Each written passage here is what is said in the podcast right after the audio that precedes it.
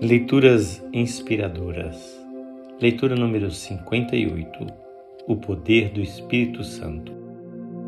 Mas vocês receberão poder quando o Espírito Santo descer sobre vocês, e serão minhas testemunhas em Jerusalém, em toda a Judéia e Samaria e até os confins da terra.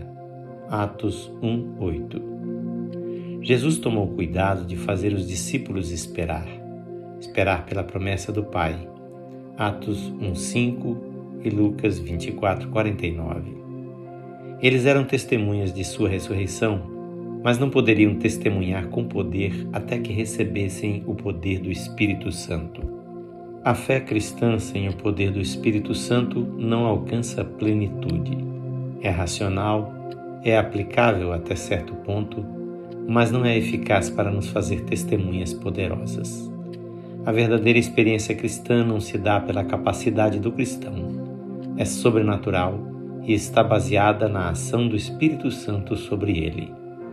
A expectativa de uma capacitação vinda de Deus estava com eles naqueles dias. Devemos nós também esperar com certeza a mesma capacitação mediante arrependimento e fé. Leia Atos 2, 38 e 39.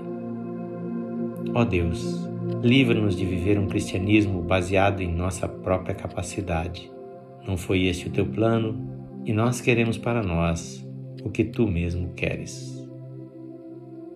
O texto desta leitura é de autoria deste seu amigo, pastor Edson Grando.